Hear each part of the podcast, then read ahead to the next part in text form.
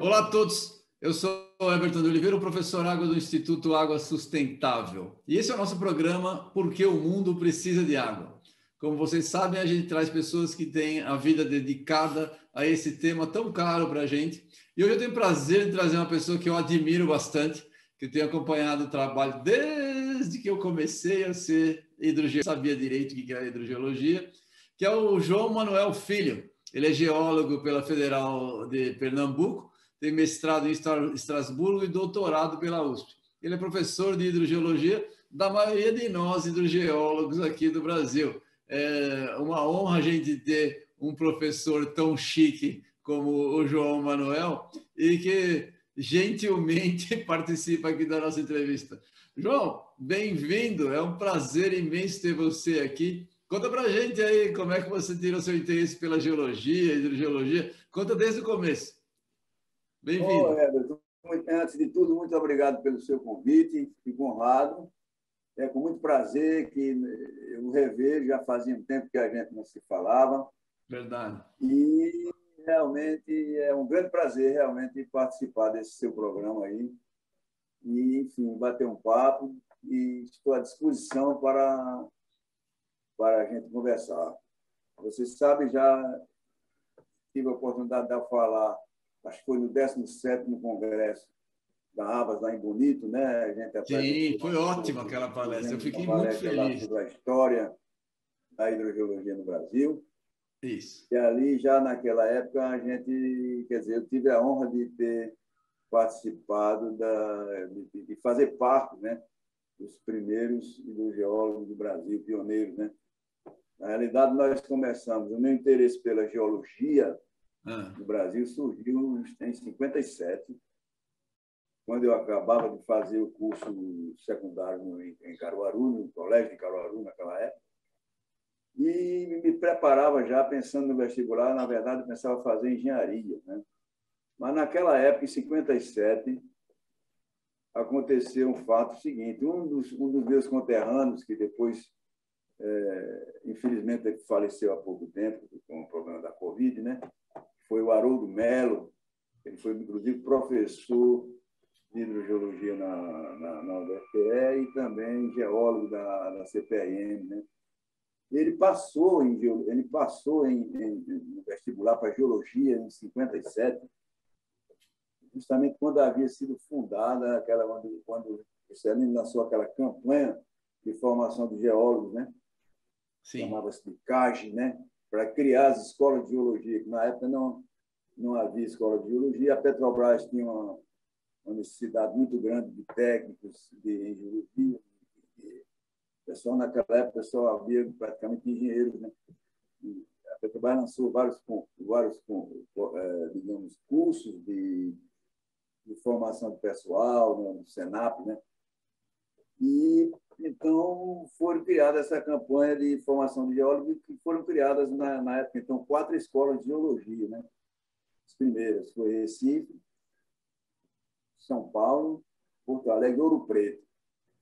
Sim. E em 57, o Haroldo Melo passou em geologia e foi considerado realmente, ele chamou atenção na cidade, né? porque foi um feito né? na época, inclusive, que tinha a grande vantagem de fornecer uma bolsa de estudos. Né?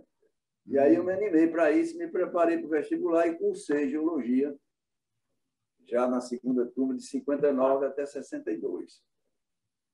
E aí Inicialmente, eu imaginava ir para a Petrobras, né, porque a gente só pensava que seria estrutura de era Petrobras.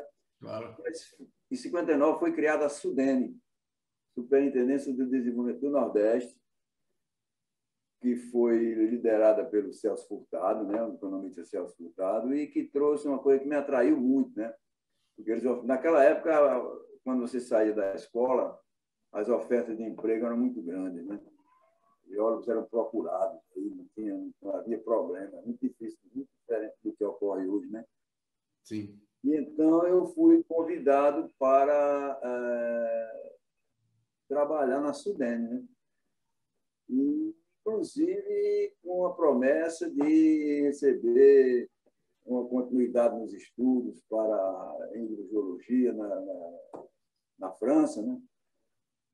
Foi criado, eu fui então para fui contratado pelo Departamento de Recursos Naturais da Sudene, na época, dirigida pelo Celso Furtado. Trouxe pessoal de fora, né, técnicos das Nações Unidas e vários outros professores de várias universidades, né? e com justamente o objetivo de promover um estudo dos aquíferos, das águas subterrâneas do Nordeste, para contribuir na solução dos problemas da seca e tal e tal. E então eu achei mais interessante ficar na Sudene. Né? E aí fiz minha carreira na Sudene. Comecei nessa época no Departamento de Recursos Naturais. É, tinha três criou três setores onde, na, no momento, havia possibilidade de alocar pessoal. Um era a Conesp, que era, foi criada uma companhia de perfuração de poços, né, do Nordeste, chamava Conesp. Depois foi criado um grupo de estudos do Vale do Jaguaribe para estudar o recurso de águas e solos, né? estudo integrado geral de, chamado de estudo geral de base, né? E o Rio de Jaguaribe sempre foi famoso por ser um dos maiores rios secos do mundo, né?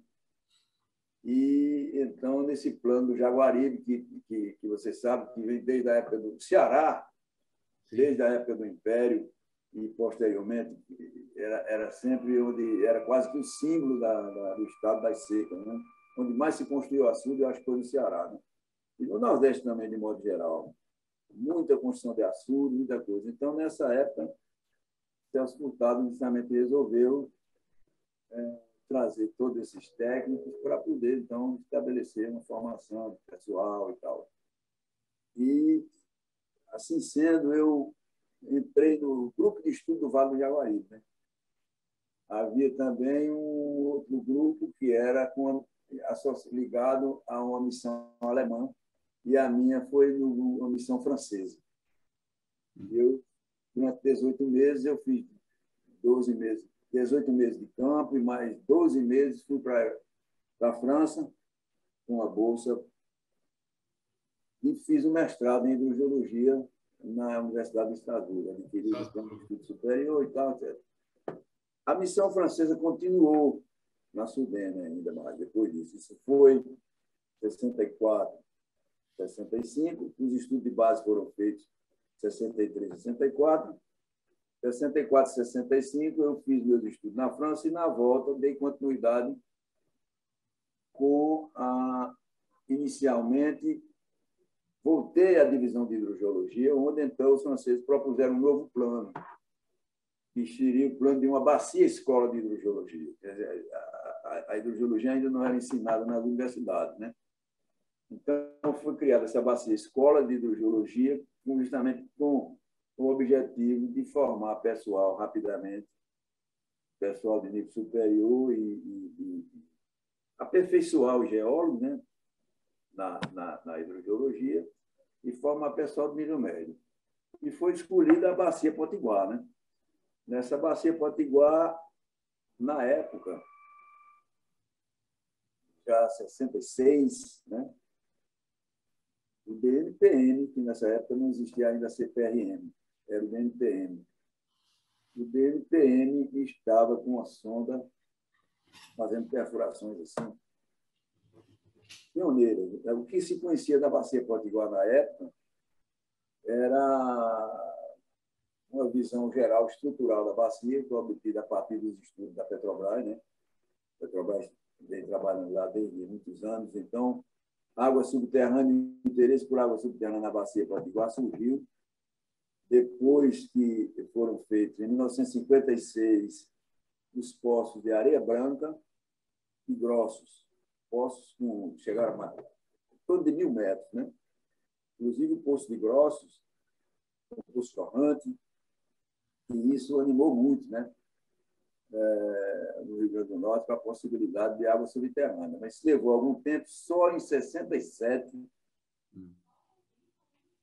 66, foi lançada com o lançamento da Bacia Escola, a, o DNPM tinha uma sonda na época que fazia pesquisa de perfuração de poços profundos. Né?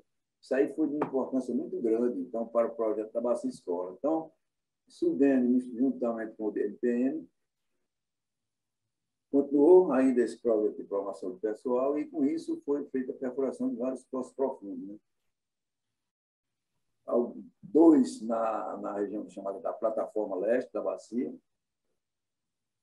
e depois uma série de poços na, na, na parte mais central, na região do Mossoró, e na, que na época não tinha água, não, água, água subterrânea, eh, tinha abastecida por água subterrânea, mas era água de poços na aluvião do, do, do, do Rio Apodi. Poços feitos ainda na época do, daquele escritório Saturnino de Brito, nos anos 30. Então, já em 67, a carência de água era enorme, não se via nenhuma perspectiva, e, por sorte, então, com esse programa, o DNPM começou e fez o primeiro poço profundo em Mossoró. Esse poço, com profundidade de 900 metros, ele captou o aquífero sul, confinado, profundo, e foi um sucesso extraordinário, porque foi um poço que foi jorrante, né? um poço jorrante com água quente, né? Uma carga de 26 metros, jorrando 96 metros por hora, a uma altura de uma carga hidráulica de, de, de mais 26 metros. Né? Nossa. Aí daí continuou a sequência de poços e aí começou a explotação de água subterrânea no Rio Grande do Norte, né? na bacia Potiguar. Foi aí que começou propriamente o desenvolvimento da, da, da explotação de água subterrânea na Potiguar. Eu continuei na Sudene né, até 70, né, porque infelizmente em 1970 a Suzane deixou de ter aquelas prioridades e houve um desistimento muito grande e o pessoal começou a sair, né? Por para as universidades. Não sei se quero deixar agora você fazer alguma pergunta, não sei onde deu não, parar. Essa história é interessante. Aí depois você foi, mas aí você foi, é, de lá você foi para a universidade. É, de lá, de lá saíram para a universidade. Nessa época eram colegas meus que você conhece muito bem, o Aldo Rebouças, que é a figura mais conhecida né, na hidrogeologia, né, porque era ligado a, a Abas, ao Sul e tal. Sim, sim. E que saiu da Sudene e foi para a universidade, mas ele ficou pouco tempo, porque logo depois ele foi chamado para foi convidado pela USP, e aí foi para a USP, né, para a Universidade sim. de São Paulo, onde criou a CEPA, a CEPA, né, ele foi diretor da, da né? Você aí, essa aí é exatamente sua praia, né? É, eu, sou... né? eu, cresci lá na USP, né? né? eu saí de lá. Pois é, e eu é, saí da Sudene e fui para a universidade, em 72, Universidade Federal de Pernambuco, onde, para dar continuidade, eu já havia sido criado o curso de mestrado, né? e construímos também um laboratório de hidrologia, no qual a gente, com muita dificuldade, conseguiu fazer. Muita dificuldade para fazer pesquisa, muita dificuldade, porque é, na minha época de geólogo, que, fiz, que eu fiz geologia, nós éramos verdadeiros geólogos de campo. As aulas, a grande maioria das aulas tinha um período, um período grande de aulas de campo, né? E depois disso daí, quando a gente foi para a universidade, até, até ônibus que, que, que existia da escola antiga foi cortado, desapareceu e ninguém, ninguém viu mais né, possibilidade de ir a campo. Então, dificultou, inclusive, criou uma descrença muito grande, uma tristeza muito grande, mas também, com o avanço da tecnologia, surgiu a possibilidade de fazer os vídeos, e, né, de fazer geologia, aula de vídeo, fazer viagem fazer vídeos e filmes e trazer para você assistir aula virtual, né? Eu acho que isso continua até hoje, né? Essas dificuldades a gente não conseguiu superar ainda não, pelo menos aqueles velhos tempos que a gente imaginava que pudesse continuar. E eu sinto muita falta disso, né? Num certo sentido, eu tenho minhas frustrações, né? Porque, na verdade, me parece que nós, nós estamos numa situação, evidentemente já evoluímos muito, já se aproveitou muita água subterrânea no Nordeste, continua aproveitando, né? as cidades, mas só que acontece o seguinte, a gente ainda parece que não criou, falta, falta criar uma consciência de que as águas subterrâneas, como as águas em geral, é, os nossos mananciais, recursos hídricos, superficiais e subterrâneos, eles são limitados, eles são dependentes da chuva. Naquela época, a gente pensava, né, começava a estudar, estudar o que? Reservas, né? As reservas de água subterrânea, baseado nas profundidades das bacias sedimentares. Na Amazônia tem locais que chegam a 10, 12 metros, 11 mil metros, 5 mil metros. E os estudos que foram feitos, muitos dos estudos que nós fizemos do Brasil, mostram, em geral, e no Nordeste em particular, volumes extraordinários de água subterrânea acumulada, né? chamadas, aquelas nossas chamadas reservas permanentes, né? Sim. Reservas permanentes, recursos de reserva permanente, e as reservas renováveis, recursos reguladores, etc., que seriam renováveis. Acontece que hoje, né, nós já tivemos uma experiência de quase 50 anos de explotação de água subterrânea no Nordeste. Eu realmente acompanhei de perto toda essa evolução, principalmente na Bacia Potiguar, na Bacia do Cariri, né? principalmente nessas duas bacias eu acompanhei, e vi o que aconteceu. Essas águas realmente prestaram um serviço extraordinário, ainda continuam abastecendo, produzindo alguma irrigação, mas estão deixando como sequelas contaminações sérias, né? porque é os recursos são limitados. E outro problema que se agravou, a meu ver, para o qual a gente, durante muitos anos, nunca esteve atento, né, é essa velha questão das mudanças climáticas. Né? Essa, dos 10 anos para cá, estouraram na mídia, no mundo inteiro, né? e ainda tem gente que acha que não, que não é, entendeu? tem gente que discorda e tal, entendeu? E nós continuamos, mas no Brasil hoje, eu me sinto realmente chocado com o que eu vejo, por exemplo, em termos do que realmente os pecados que nós estamos cometendo com relação à, à degradação do, do, do, ambiente, a degradação ambiental. Viu? Não é brincadeira, não. Eu tive, é, para essa conversa com você, ah. eu tive dando uma olhada na dado do INPE, Amazônia Legal já teve desmatada até 2021 mais de 600 mil quilômetros quadrados. Não é brincadeira, não. 500, mais de 500 mil quilômetros quadrados foram desmatados no período de 78 até 2004. De 2004 para cá, século 21, a gente ainda. Olha, eu me lembro que em 1972 eu fui a um congresso de geologia de Belém, inclusive com o colega Blay e tal. Já naquela época, isso. A gente viajou e a gente se chocou, né? ficou chocado com a quantidade de áreas desmatadas que a gente via naquela época. Quer dizer, que era como se fosse um recurso infinito. Já em 72, imagina. Lá para é. cá, nós tivemos, eu, pelos dados que eu, que, eu, que, eu, que eu observei agora há pouco, no século XX, no final do século XX, nos últimos 20 anos do século XX, nós matamos mais de 500 mil quilômetros quadrados. Século XXI, século XXI, já depois da, da conferência da Rio de 92, e de, já de, de todos esses conhecimentos, de todas essas advertências com relação a mudanças climáticas, né, que a gente vem falando já desde tempo já, né, no mundo, Sim. nós ainda tivemos, de 2004 para cá, 180 mil quilômetros quadrados. Isso dá uma média hoje em dia ainda de 10 mil quilômetros quadrados por ano. Então, com isso, nós estamos acelerando as mudanças climáticas. Hoje, por exemplo, eu estou para esperar agora, nós estamos aguardando as normais climatológicas de 91 2020. Não sei, não sei se o INPE, a, a, a, o INMET, INMET, né? INMET, vai, quando é que vai publicar essa, essa, essa, essas normais, né? Porque nós tivemos dificuldade até com o censo, né? O censo demográfico, agora que está se. Tá dois anos de atraso. Né? Vou fazer uma pergunta para você. Você mencionou o Blay, né? É... Mencionei Blay. Mencionou o Blay. É...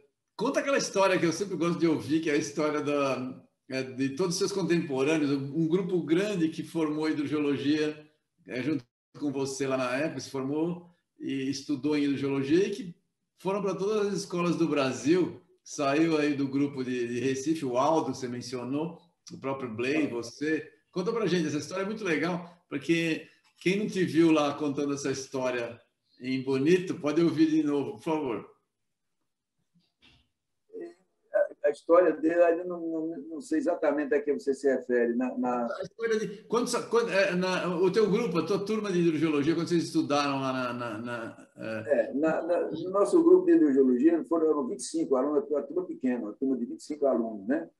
Isso. É, uma boa parte foi para Petrobras, e outra ficou na Sudene. E o pessoal que ficou na Sudene, entre esse pessoal, eu fiquei, tinha o, você conhece bem, o Aldo e o Blay, né? Sim. O Zé Pompeu também, você não sei se você conhece o Pompeu. Eu, eu foi pro, saiu depois daqui da Sudene, foi para o IPT, fez hidrogeologia no IPT. E o Aldo foi para a USP, e o Blay saiu da hidrogeologia para a geotectônica, né?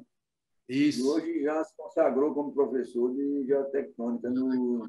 Mas o Valdir não estava lá, o Valdir e o Walter? Não, ficaram, não eram de lá Ah, também? sim, tem o Valdir e o Walter. O Valdir ficou aqui também no Nordeste. Ficou.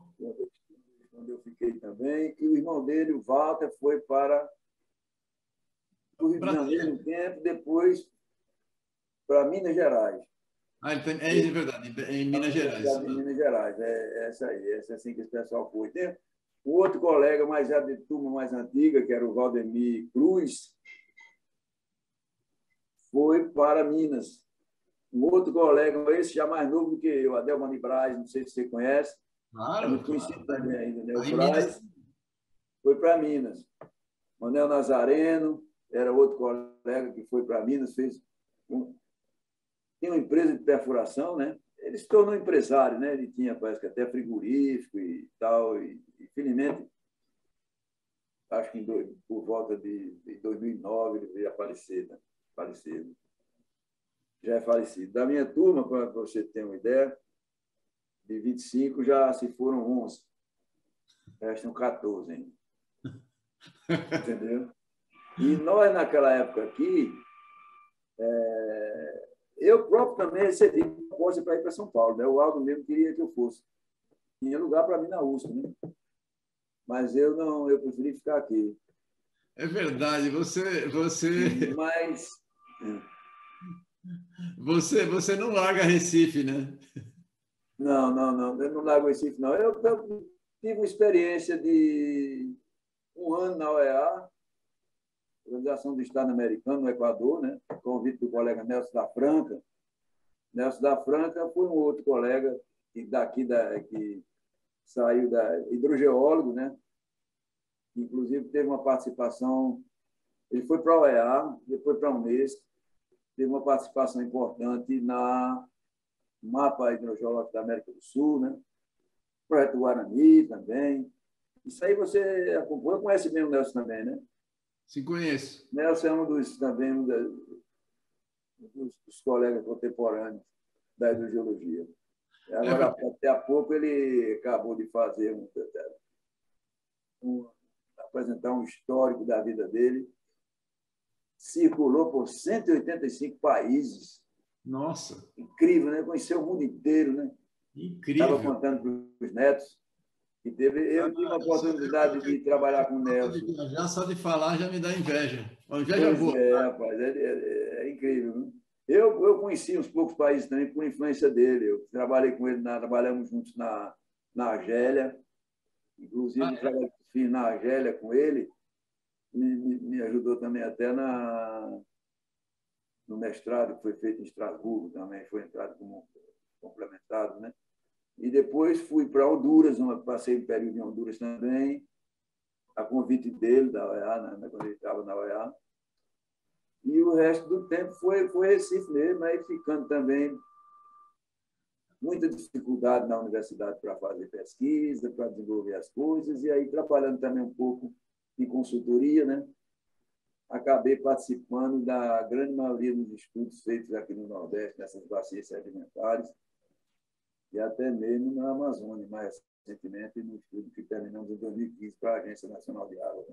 Ah, legal. E, e, você acompanhou, você viu, desde, praticamente você viu o desenvolvimento da, do estudo de água subterrânea no Nordeste do Brasil, desde Ah, o... sim, sim, sim. Né? Desde, olha, você veja. O que mudou desde então, aquela época para agora? E que você ainda não viu acontecer e que você gostaria de ver aqui no Brasil para as águas subterrâneas, principalmente no Nordeste?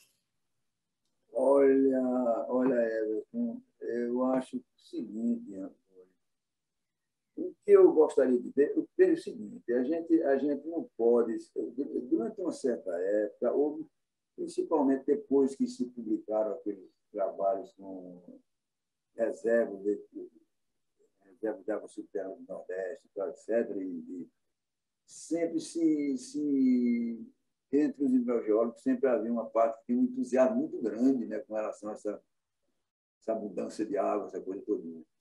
Então, Sim. eu acho que a água subterrânea tem dado uma contribuição, mas é uma contribuição limitada, porque o nosso grande problema é o seguinte: as águas são recursos limitados e a gente tem demandas que estão sempre crescentes. Naquela época, você vê de 70, meu primeiro trabalho de hidrogeologia no Rio Grande do Norte, primeiro não, porque já sucedendo a Bacia Escola, porque eu já sou pioneiro desde 66.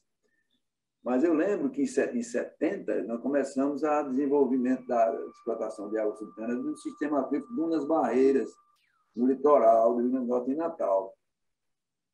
O que é que nós vimos de lá para cá?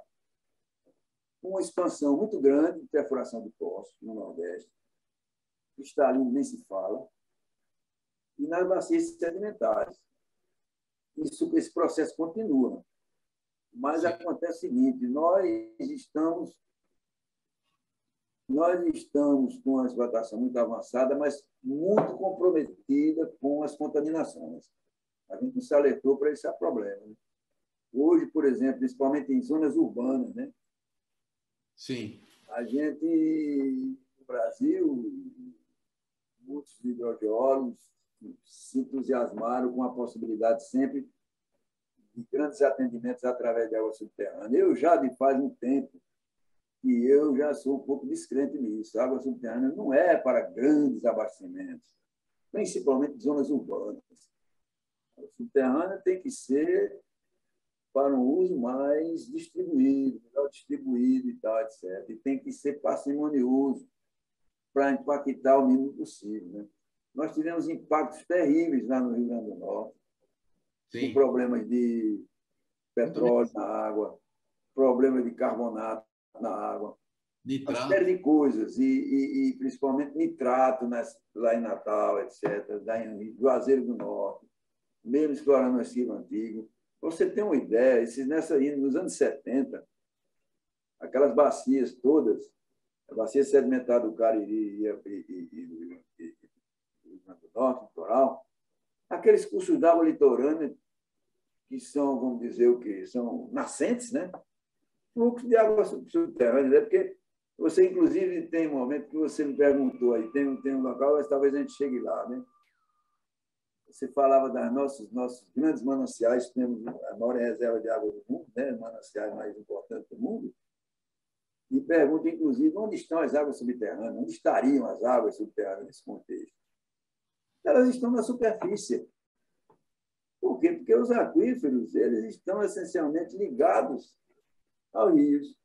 Claro. Os rios que, os rios que, os rios que são perenes, né? eles, evidentemente, nos períodos onde está chovendo, você tem a própria água subterrânea que volta. Né? Então, o que acontece é isso aí. Por exemplo, na, na, o, que, o que é que eu vi? Você, a sua pergunta é o que é que eu vi é, o que você viu, como você viu, de ver. É, o que, que você gostaria de ver acontecer com a Exatamente, eu gostaria de ver um pouco mais de pé no chão e da compreensão de que é, é, é, o planeta, agora, agora eu vou até extrapolar, o planeta é limitado. É. As calotas polares estão indo embora, os Andes, as neves dos Andes estão indo embora, né? É muita coisa. E a gente continua é, achando que água subterrânea, por exemplo, nossos pesquisadores ainda, achando que, por exemplo, na Amazônia, a água subterrânea vai abastecer o mundo, a água subterrânea da Amazônia. Não é água subterrânea. Se você, se você acabar com essa água superficial, você leva tudo, acabou tudo. Olha, essas reservas, nesses estudos que a gente faz baseado em, em calcular reservas, né? E? Você tem, por exemplo, na Amazônia, pegando por baixo, até 500 metros de profundidade, né? E fala-se muito no, ao pé do chão e, e não sei o quê e tal, e, a, e a, o grande sistema aquífero amazônico. Eu realmente estudei, participei de um estudo da ANA que terminou em 2015. E as conclusões que eu obtive foram o seguinte: a água subterrânea, as reservas de água subterrânea são monumentais. Até 500 metros você estima, vamos dizer, mais de 120 mil quilômetros cúbicos de água subterrânea. Mas é uma água que está praticamente estacionada, porque ela, ela, a, a renovação da água, o ciclo de recarga, ele ocorre, a água volta todinha para o rio. Você tem praticamente 7, 8 meses, onde chove 15 a 20 dias por, por mês. Depois tem um período de estiagem, né? quatro, cinco meses. Essa água volta todinha para o rio. O, a velocidade que a gente estimou de, de, de descarga subterrânea mesmo, né? porque um aquífero, a água subterrânea mesmo aproveitável, renovável, que, é, e é aquela que circula normalmente e que vai para os reservatórios. Né? Nesses rios, também na Amazônia, os reservatórios já são os próprios rios. Né? Hoje é. você vê, eu estive vivendo agora um problema interessante agora no Paraná, Minas Gerais, está vendo no Globo Rural. Os agricultores lá da, da Serra Catarinense, da Serra do Espírito Santo, é, estão agora recuperando fontes de água subterrânea. Através de quê? De um, um problema que eles chamam de barraginhas e reflorestamento. Então, é o seguinte, a consciência que a gente tem que ter é que a gente tem que, já, já devia ter começado a reflorestar, porque tem que reflorestar para poder voltar à água subterrânea. Volta. E a é. gente ter uma sustentabilidade e ter que isso limitado, partir para o racionamento, por respeito ao meio ambiente. Né? Porque hoje você vê, por exemplo, Urucuia, é um dos locais onde está maior é, é, essa, essa, esse agronegócio. Tem uma irrigação muito importante lá no Urucuia, no sistema aquífero Urucuia, que você conhece muito bem. Mas já está começando, já, já, já está impactando também os rios, né? porque é o seguinte, aquela água do rio já é do, já é do próprio mesmo sistema. Então, se a gente, a gente, se a gente,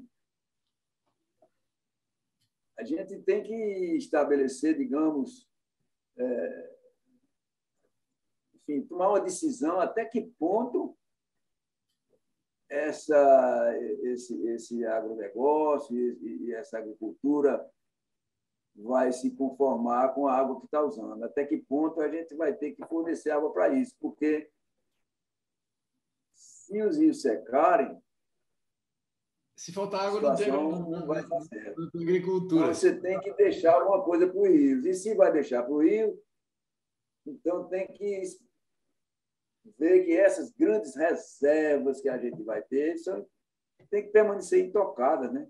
praticamente. A gente não pode ter esperança de tirar essas grandes reservas de água subterrânea, porque o impacto é, é demais. Né? Então, essa é consciência que a gente está tendo. Hoje, obrigado pelas evidências que aqui chegamos né, de, de, de, de como se fez no meio ambiente. E sim, eu estava falando aí sobre as normais climatológicas 91, 2000, 2020. Não saíram ainda, mas eu tenho aqui pela minha experiência, a sensação de que nós vamos ter pelo menos uma perda em termos de recarga, de renovação, de pelo menos 20% no mínimo. É muita. Já vão dar, porque é o seguinte, o que, é que acontece? Hoje, você, por exemplo, vai estudar distribuição de chuva, fazer balanço hídrico, você pega a precipitação, 500, 600 milímetros, 700, aqui no Nordeste, 800, mil milímetros e tal, em um ano. Agora, aí, esses valores estão chovendo em dias. É. Janeiro choveu 900 milímetros lá em Petrópolis, parece um negócio de... É verdade. A gente vê essas coisas aqui no Brasil e vê no, na Alemanha, na Itália, no mundo todo, né? É. Você mais do que eu, né? Porque já, já faz um tempo que eu, de 2015 para cá, que eu praticamente estou assim, quase sem fazer nada na indústria, né? Porque o mercado também não está bom. É. Enfim, estamos vivendo tempos um tanto sombrios, né? Mas é. isso pode sinalizar, a gente sempre tem que ter esperança, né? É, eu sou, Será eu sou... que fazer melhor? Porque pior do que está não pode ficar, né? Vamos trabalhar para melhorar. Dizia Tiririca, né? Não é? Deixa eu fazer uma pergunta para você sobre. Deixa eu, falar, deixa eu te perguntar sobre, aquele, sobre o seu livro, o capítulo 2.1 lá no livro de hidrogeologia. Ah, o livro de hidrogeologia. Veja bem, com relação a esse livro, eu, eu, eu, eu, eu sou um pouco suspeito para falar sobre esse livro, porque eu sou parte interessada. Mas eu diria que considero que foi uma contribuição importante, muito importante, pelo fato de ter, vamos dizer, tem contribuição de, de 29 dos nossos geólogos, do pessoal que trabalha em, em, em, em hidrogeologia no país, né, nas universidades, na CPRM, né? teve a contribuição de todo o pessoal, que dá um reflexo do que até onde nós, até certo ponto, chegamos. Né? Sim com todas as limitações, porque a gente praticamente se acostumou a fazer trabalho utilizando dados secundários, dados existentes e tal, etc. Você vê o próprio Ciagas, que é um sistema maravilhoso, feito pela CPRM. Hoje tem, tem um acervo de mais de, acho que já tem mais de 300 mil postos que já levam, nem sei isso quanto que é. Mas o que eu sei dizer é o seguinte: a exemplo do que acontecia na Sudene nos anos 70, onde qualquer trabalho que você fosse realizar, você tomava como referência um inventário hidrogeológico básico, feitinho para 570. Veja, de lá para cá, se nós tivéssemos continuado aquela política, o que é que nós já não poderíamos ter produzido em termos de cartografia hidrogeológica? Isso parou. Isso parou no tempo. Eu vejo, por exemplo, mapas da CPRM, mapas potenciômetros, projetos novos, recolhendo os dados, etc. Mapas aparecendo com potenciometrias de 30 anos, 40 anos atrás. Isso mostra que é, essas, essas informações elas, elas, elas constituem um acervo muito importante para nós, porque é o que existe. Mas falta muito a gente evoluir ainda, porque é o seguinte, nós hoje temos a possibilidade de, de, de, de fazer coisas muito interessantes e, e dar uma continuidade. Enfim, veja bem, eu sinto falta é de uma política de Estado. O Brasil vem sentindo falta, desde, isso é desde a época do IFOX, desde o Império. Até hoje a gente não se acertou. Quando começa a criar um negócio, houve aquela época, depois do IFOX, criou o DENOX, foi um boom, trouxe cientistas do mundo inteiro para estudar, para isso, para aquilo. Pouco tempo depois, mudou o rumo. A Sudene também veio com o mesmo propósito, nos anos 60, 70.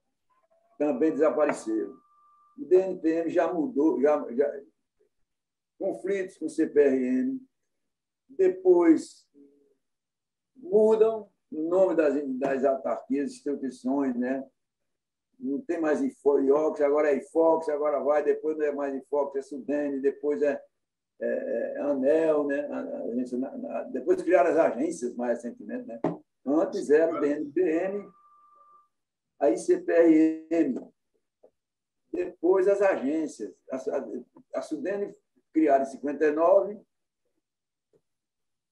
já em 70 começou a demandada de técnicos, e depois continuou na mão só dos governadores e das, dos políticos. Em 2001, Fernando Henrique fechou. E hoje a gente no, no país não vê falar de outra coisa que não seja as benesses e, e sempre, hoje são cada dia mais chocantes, dos, dos, das pessoas que estão na chamada política, né? E nós sabemos que, infelizmente, não tem para onde correr. As soluções para o país têm, evidentemente, que passar por aqueles que representam a vontade popular, né? não é isso que dizem, né? A democracia, né? Então tem que ser através disso aí. Mas realmente a governança política, né? não vou fazer propaganda aqui não, mas poderia dizer o seguinte: me parece, por exemplo, Ciro Gomes tem muita, tem muita, não, é, não são pessoas, entendeu? Mas eu acho que são ideias. Eu acho que o Ciro Gomes, por exemplo, ele está trazendo, escreveu o livro dele. Eu li o livro, gostei muito. Plano Nacional de Desenvolvimento, quer dizer, no estilo JK, né? Eu fico triste quando eu vejo, por exemplo, a história de JK no Brasil. Porque JK fez 50 anos e 5, foi um nome extraordinário. E ele realmente demonstrou, e você for analisar, você vê que foi feito. Faltou continuidade para isso. Faltou voltar ao JK 65. Infelizmente não deu. E de lá para cá a gente vem aos trancos e barrancos. Então, o Ciro está falando é o seguinte: não, não vamos falar em pessoas, vamos falar em governança política. Vamos governar com, os, com aquelas pessoas que, que, que, que, a população escolhe, né? Agora, só que a nossa população tem sido deixada de lado desde todos os tempos e a nossa educação, quando você se compara com a Coreia em 60, com a China em 60, você vê os quilômetros de distância que esses países avançaram em relação a nós. Por quê? Porque a nossa educação foi deixada desamparada. Eu vivi esses anos todos na universidade muito triste. Entendeu? É, é verdade. Nossa, esse é o nosso mal. E todo mundo reconhece isso. Se a gente não, não, não, não passar por isso, entendeu? Ciro está dizendo que quer fazer do Brasil, se for eleito, uma Espanha daqui a 30 anos. Isso é uma meta. Isso é uma coisa importante. Então, como é, aí ele fala, como é que eu vou alcançar essa meta? Né? O João Kennedy queria a Lua. Como é que faz? Vocês é que sabem como é que faz, né? Então, vamos educar as pessoas, vamos criar pessoas nas creches. Você vê agora essas chuvas aqui no Recife, mataram 129 pessoas nos morros, né? Sim, horrível. As crianças na rua, não tem creche, não tem nada. Então é o seguinte, como hidrogeólogos e tal, como técnicos, o que é que a gente pode desejar mais se ter tanta carência? Né? Tem que, mais uma vez, recomeçar. A gente tem que ter sempre a esperança de recomeçar, mas recomeçar, porque nós temos vivido, na minha história de hidrogeólogo, eu tenho visto o quê? Os chamados voos de galinha, né? Isso, a história das águas é essa aí. Aquela esperança vai cai, e cai. Ah, é verdade, é verdade. É você. você. Você mencionou é, é, recomeçar. É, o que, que o, o João Manuel de hoje teria para dizer para o menino João Manuel se ele pudesse voltar no tempo? O que você daria de conselho para o menino João Manuel? Ah, eu não sei. Talvez tivesse entrado na política, sei lá. Vai na política, João, vai para a política. Não estuda geologia. É, eu teria voltado, ter, ter voltado com uma vocação para político, mas com vocação para político mesmo, né? para político e tal, porque como hidrogeólogo, enfim, eu acho que eu fiz o que pude, né? Você... Pude a minha contribuição, voltei. Agora não sei se voltaria para ser hidrogeólogo, não. Olha, seria uma pena, porque você deixou um bom legado aí para muita gente. Obrigado, eu agradeço muito. Né?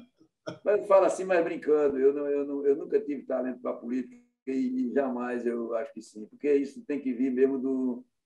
Né? Tem que vir do berço mesmo, né? Mas, Nossa, eu também acho, eu então, também acho. Tudo vem do berço, né? As pessoas, é, enfim, o Brasil, o que eu quero dizer é o seguinte, é que a gente realmente precisa recomeçar. Agora, não sei se recomeçar com Lula é um recomeço mesmo. Acho que não é, não. Distribuição de riqueza mostra isso, entendeu? É, é o seguinte, hoje é o seguinte, você vê uma pessoa de sucesso no mercado financeiro, você vê um João Amoedo, por exemplo. João Amoedo, um engenheiro magnífico, um homem que criou esse Partido Novo, inclusive ano, na eleição passada eu até votei no Partido Novo. Eu vou te falar, eu, eu sempre fui mais, eu, eu, eu inclusive me lembro na época do petróleo é nosso, a Petro, hoje a Petrobras lutou anos e anos e anos e anos para chegar à autossuficiência no petróleo. Chegou e não fabrica mais combustível, não fabrica gás de cozinha, não sei o quê, não sei o quê, não, não produz nada disso para a população, como é. Você deixa os outros ver, a indústria foi acabada. Então, são esses contrassensos que você vê, por exemplo, um João Moedo na, na, na, na política, ele entrou com propósitos magníficos, querendo privatizar tudo e tal, e etc. A ineficiência do poder, do poder público é, é, é salto aos olhos, etc, etc. Tal. Mas, realmente, isso decorre da falta de uma governança política. Claro. Isso, isso o interesse do Estado é supremo do povo. É necessário. Nós estamos carentes de estadistas. Olha, veja bem, isso, o que o João Manuel era que Deus me trouxesse como um estadista, sabe? Para salvar o Brasil. Aí sim, nascer com esse talento. Semana, é, uma, uma cunhada minha mandou do Rio Grande do Sul um vídeo para mim de uma criança de cinco anos tocando bolsa, rapaz. Uma coisa extraordinária. Eu digo, quem é bom já nasce feito, né? já tem isso aí. Né? E você sabe disso mesmo, né? os talentos mesmo verdadeiros, parece que já vem do berço, né? É verdade. Então, são essas coisas que a gente fica um pouco descrente, mas que é preciso ter, ter, ter consciência. Porque o que, o que, o que me, me afastou, digamos, de, de, de, de sempre imaginei que realmente, durante muito tempo, porque eu sempre fui muito fora de política. Eu sempre imaginei, eu não entendia, por exemplo, porque Oscar Niemeyer, Jorge Amado e outros, outros, outros intelectuais, pessoas importantes. Eu sempre fui fã de, eu, eu fui fã há muitos anos de Roberto, é, Roberto Campos, né? Gil, Roberto Campos, né? Sim. O neto dele hoje é, é presidente do Banco Central, né? Banco Central. Mas depois, tudo bem, mas e por que é que depois de tudo isso, todo esse capitalismo, o Brasil hoje tem quase 50 milhões de pessoas na absoluta miséria. Hoje a gente sai aqui em Recife, as calçadas estão cheias de pessoas. São Paulo tem 60 mil pessoas na rua fumando crack. Imagina que governança é essa. Não é a iniciativa privada que vai resolver. Não resolve. João Dória, me desculpe, mas não é.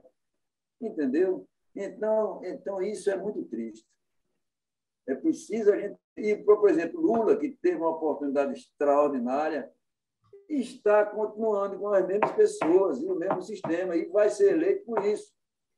O Ciro é um sonhador como eu, quer dizer, depois disso, eu nunca, nunca gostei de Ciro Gomes por aquele falar de temperamento. Mas hoje eu vejo que ele tem um plano, vou votar nele. Estou com 84 anos, mas vou votar. Não posso deixar de votar, é a única coisa que eu posso fazer, sabe? É uma gota d'água. Ô, João, e realmente, entendeu? É, os problemas são muito sérios. Deixa eu falar, gente, o, nosso, o nosso tempo está no final aqui, João. Eu gostaria de, de, de tentar pedir, só para você finalizar a nossa conversa aqui. Eu quero agradecer muito a, sua participação. É, você é uma pessoa muito querida. Eu gosto muito, de aprendi muito é, hidrogeologia lendo o teu capítulo lá. É por isso ah, que eu, tenho... eu agradeço muito a sua generosidade. Você, você é uma pessoa muito generosa. Eu, eu que agradeço. Eu, eu que agradeço porque foi importante. Né? A gente tem que reconhecer as pessoas que, que nos ajudaram, mesmo sem saber, né? mas você ajudou à distância produzindo o teu trabalho, o teu conhecimento. Gostaria de agradecer muito a sua, a sua participação. Se puder só fazer as considerações finais, por favor, João. Tá bom, eu não sei se, se, se fui além de falar um pouco de política, que não era bem o caso aqui, né? Mas a hidrogeologia passa por isso também, né? Claro, claro. Se a gente não tiver realmente um rumo, o país não tiver rumo para as coisas, fica muito difícil, né? Sem dúvida. Então, eu quero também aproveitar a oportunidade para lhe agradecer, realmente. Nem, nem, nem esperava mais ter essa possibilidade de desabafar aqui algumas coisas. E Espero não ter sido inconveniente. Não, mas, que afinal de contas, tratamos de, tratamos de problemas que, aos quais a gente. A hidrogeologia depende muito do poder público, né, para poder. Você vê o estado em que se encontram essas nossas secretarias de recursos hídricos aí pelos estados afora, institucionalmente é uma, é uma, é uma lástima.